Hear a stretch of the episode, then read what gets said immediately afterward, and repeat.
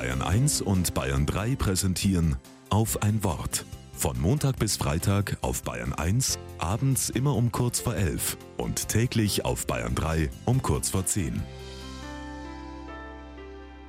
Mit Anne Ross.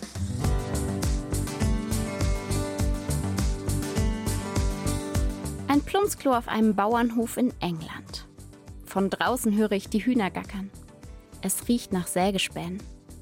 Das Holzhäuschen hat sich aufgewärmt von der Sonne, die scheint. Innen an der Tür hängt ein DIN A4-Zettel.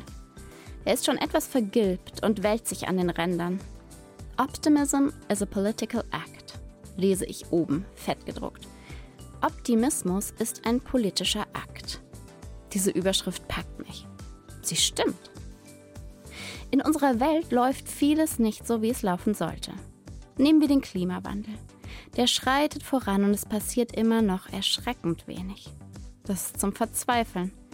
Da kann man schon zynisch werden. Nur, wem hilft dieser Zynismus?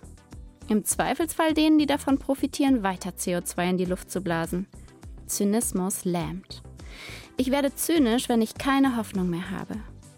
Verzweifelte, zynische Menschen ändern fast nichts. Mit dem Optimismus ist es umgekehrt. Gemeinsam an eine bessere Zukunft glauben, das setzt Kräfte frei. Dann treibt es uns nicht auseinander, dann verbinden wir uns.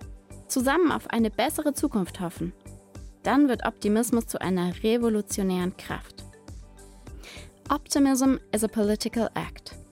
Voll. Ich verlasse beschwingt das kleine Häuschen. Manchmal beginnt Optimismus an den seltsamsten Orten.